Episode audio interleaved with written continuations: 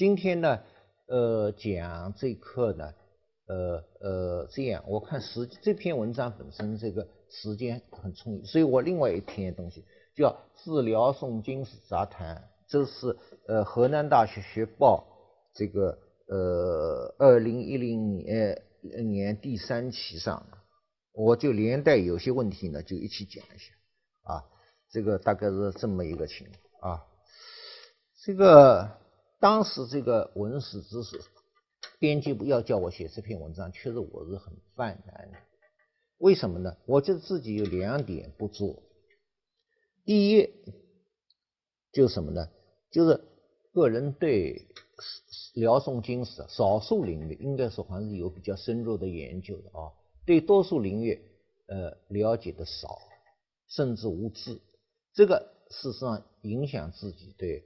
呃，宋史的，呃，要要要要谈宋史研究啊，就难。第二呢，就对情况掌握不够，因为这几年啊，这个论文数量之多啊，就达到了论著数量之达到了一个很惊人的地步。有一些是看不过来，确实看不，特别是我这么一个一个年龄，自己事情很多，再要看。各位，我随随便说点笑话吧，这个大家现在又都用电脑，都上网。是吧？我呢也上，我上网一个礼拜大概上个两三次，三件事：收信、发信、寄文章。除此以外，从来没有到任何网站上去浏览过一眼。因为我常说，我再要去浏览，我这条命老命要没有了，没有时间，没有时间，是吧？所以这样的话，这种情况之下，要把这个宋史研究要点呢写得好是不大可能。但是既然呃，要我写呢，我愿意写一点。我觉得啊，呃，从八十年代以来，中国大陆的宋史研究确实取得了相当大的进步，这个是不可否认。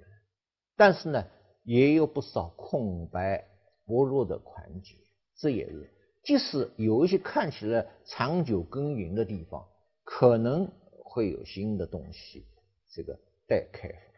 这个事情学无止境。不好说的是吧？这个呃，你比如啊，呃，近年来像这个生态环境的问题、地方政治的问题是吧？旅游的问题都提出来。过去从来没想到要谈宋代旅游，现在就有人在研究宋代旅游了，对吧？这个这个事情，我想这个随着人类的知识开阔，必然就越来越多的方面会进入这个史学的研究范围。所以这样，我这个说，就我随便举一个简单例子啊，说一下这个，因为人呢，进自从进中国，从这个呃顾颉刚先生，我是这么算的，有人可能早一点，有人可能，我是从顾颉刚先生呃古史院呃开始算起，就开始对上古史学进行了脱胎换骨式的改造，我从这点开始的，那么这个。人们的眼视世界就越来越大，越来越大。这个什么？因为历史在前进，人的视呃意识就可能。你比如说我随便举个例子，鼎鼎大名，呃，陈寅恪先生是吧？他那是呃名副其实的呃史学大师，这个没什么好争议的，是吧？啊，他的知识非常渊博。但是你可以看到，他研究唐史视角不是没有缺点，这个实事求是。你比如社会经济史，好像就没有在大多当时啊，这个四九年就没有进入大多数人的呃世界里面，没有，是吧？没有，所以他们从来没把社会经济史史当做一种这个呃呃，好像历史研究应该研究的一个重大领域，没有过这样过。但另外一方面呢，有一批人当时办一个杂志，因为大家知道，呃，《汉书》有识货志，是吧？开识货志。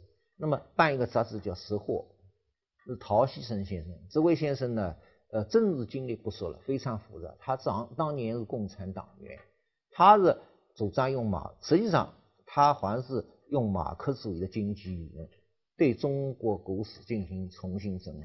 那么他手下有一批人，有一批人，其中留在最后留在中国大陆两位，你们知不知道？一个是搞魏晋南北朝史的。呃，前辈何志全先生，一个是呃秦汉史和明史的这个王玉泉先生，都是当年在时货写文章，他们比较就从呃这个比较就专注在这个呃社会经经济，所以我想这个随着领域的开拓，还有很多新的领域有待于大家去开发，所以我这个说法呢不算数啊，我考虑的应该说是呃千里之一得，女则千里，我有一得吧，只能这么说法啊，这个。目前，这个古籍数字化、信息化、制造电脑软件，显然处在一个原始和低级的阶段。大致上，现在这个阶段就是能够用固定的词汇去检索，但是不可能模仿史学家的思想去检索，这个就差距就很大。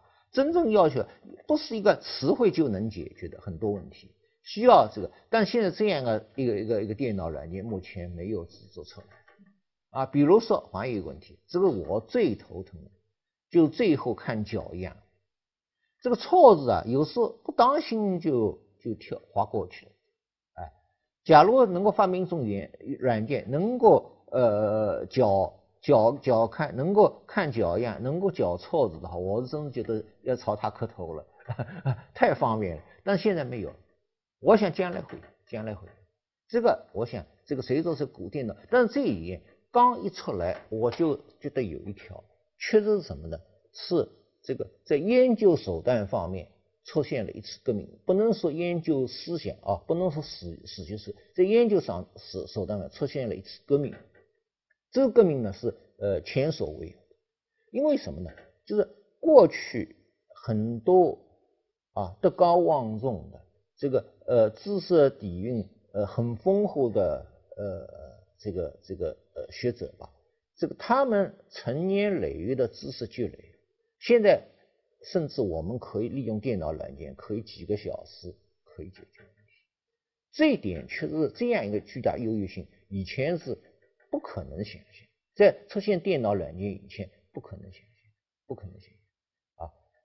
这个就是你们这个这个时代所处的一个很很大的一个优势，同前代学者相比一个很大优势啊。这方面的话，呃呃，这个都尽收眼底，是吧？所以我觉得有一个问题要提出来，这个怎么样研究中国古史啊？确实要换一下脑筋，换一下脑筋。过去一般啊，呃，有两种方式。一种方式就一开始搞通史，搞搞中国通史，这个往往是失败的。为什么失败的？因为没有断代史的根基，好像是一个浮浮萍在上面。呃，特别是呃比较明显的就是呃搞思想史的一些，比如啊侯外庐先生，他可能大家可能知道啊侯外庐先生啊，他当时这个。就是手下一些人搞思想史，那就完全超越断代。但是我常说一句话，他们腾云驾雾，不能够立地生根。为什么呢？缺乏断代是起码的一些呃根基知识，是吧？包括一个时代，比如政治、经济、军事等等各方面都缺乏必要的知识。所以他们这样弄出来东西呢，就什么呢？就成了一种，就是往往。闹笑话闹得很多，经不住推敲的。啊，也许我要呃说人呃说点这个，不过这个都是我确实碰到。我在那另外一篇文讲到的，有一次呃当时文革刚结束，我在一个图书馆里，一个研究生问一个搞思想史老师，老师，呃原有呃呃这个什么元元和郡县志我找不着，元和郡县志这个搞唐史都是元和郡县志。然后这个老师马上回答：“哎，大概丢了吧。”我当时听见了，只能笑了。能说什么好？这个《元和郡县志》一本很普、很普通、很常见的一本地理志，你居然搞这个，你都不知道，是吧？老学生固然发生问题，本身已经是这个了。老师居然随便说一句话，说是哎丢了吧？哎，这个就说明他确实缺乏一个断代史。所以。搞中国史呢，是要从断代史着手，但有人最近说说不需要，呃，外国没有断代史的概念，我们为什么非要有断代史概念？不需要，我想这个要按中国古史的实际情况，你不从断代史着手是不行的，不行的。但是现在看起来，老是局限于断代史也不行，也不行。从断代史着手，逐步的、慢慢的走向通史、古今贯通，甚至中外贯通，这个是一条，我想是一条正确的、高明的知识之道，知识道啊。这条呃需要呃大家留。那么从一开始就应该注意一条。就是不要把自己知识，虽然一般现在都是学某某个断代啊，最主要不要把自己的知识一开始就拴缩在一个很窄小的范围里边，尽量的扩大一点，尽量的扩大一点，前沟后连，不要单单限于呃本断代，因为一个断代史啊搞得长久了，容易成我常说容易成为井底之蛙，井底之蛙。呃，这是呃树木不是森林了，而且特别犯忌的是什么？在断代史里边又选了一两个领域领域或者个别几个领域，长久按兵不动，就在这里面是可以深入。这个现在看起来不行，不行，不行。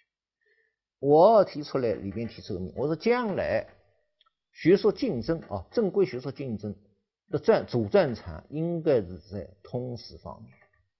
看谁对通史掌握了更丰富的、更深厚的知识，比较应该是这方面。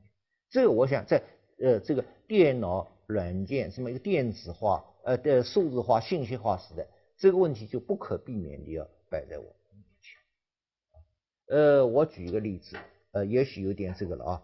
呃，我一个研究生，他我给他出出出题目叫写古代的。土层到砖层的演变，为什么呢？土层、砖层，古代最初都是土层，后来慢慢的演变成为砖层。我要叫他写这个题目，这下子他需要横跨唐、宋、元、明四代。哎，这个其实最后他有这个毅力吃下来，还吃下来，这个就有个好处，就避免断代史的局，他也没法用一个断代史的局限性来研究。他开始搞宋史的，后来元代的史料、明代史料，他只能看，只能搜索，好像有些很多东西标点都是很困难的，因为每个断代的这个语言都不一样啊。但是他最后呢，大致上应该说，我看反正比较难，不说就做不下，他就从宋开始就原来一个宋史的硕士生了，一下子到这个以后，用这个题目一下子就扩大到唐宋元明，呃，是就在专土层专层方面。啊，它里边涉及很多知识，包括比如说，呃，元特别是元明时代、唐唐元明时代行政区划，还有包括一些地方的官制等等之类，他没有这个知识，他他他做不了，他很多东西点他自己要慢慢的要琢磨，这下只有他自己的眼界就不不再限于某一个断代。我想这种东西就是应该说是比较二十一世纪比较标准的。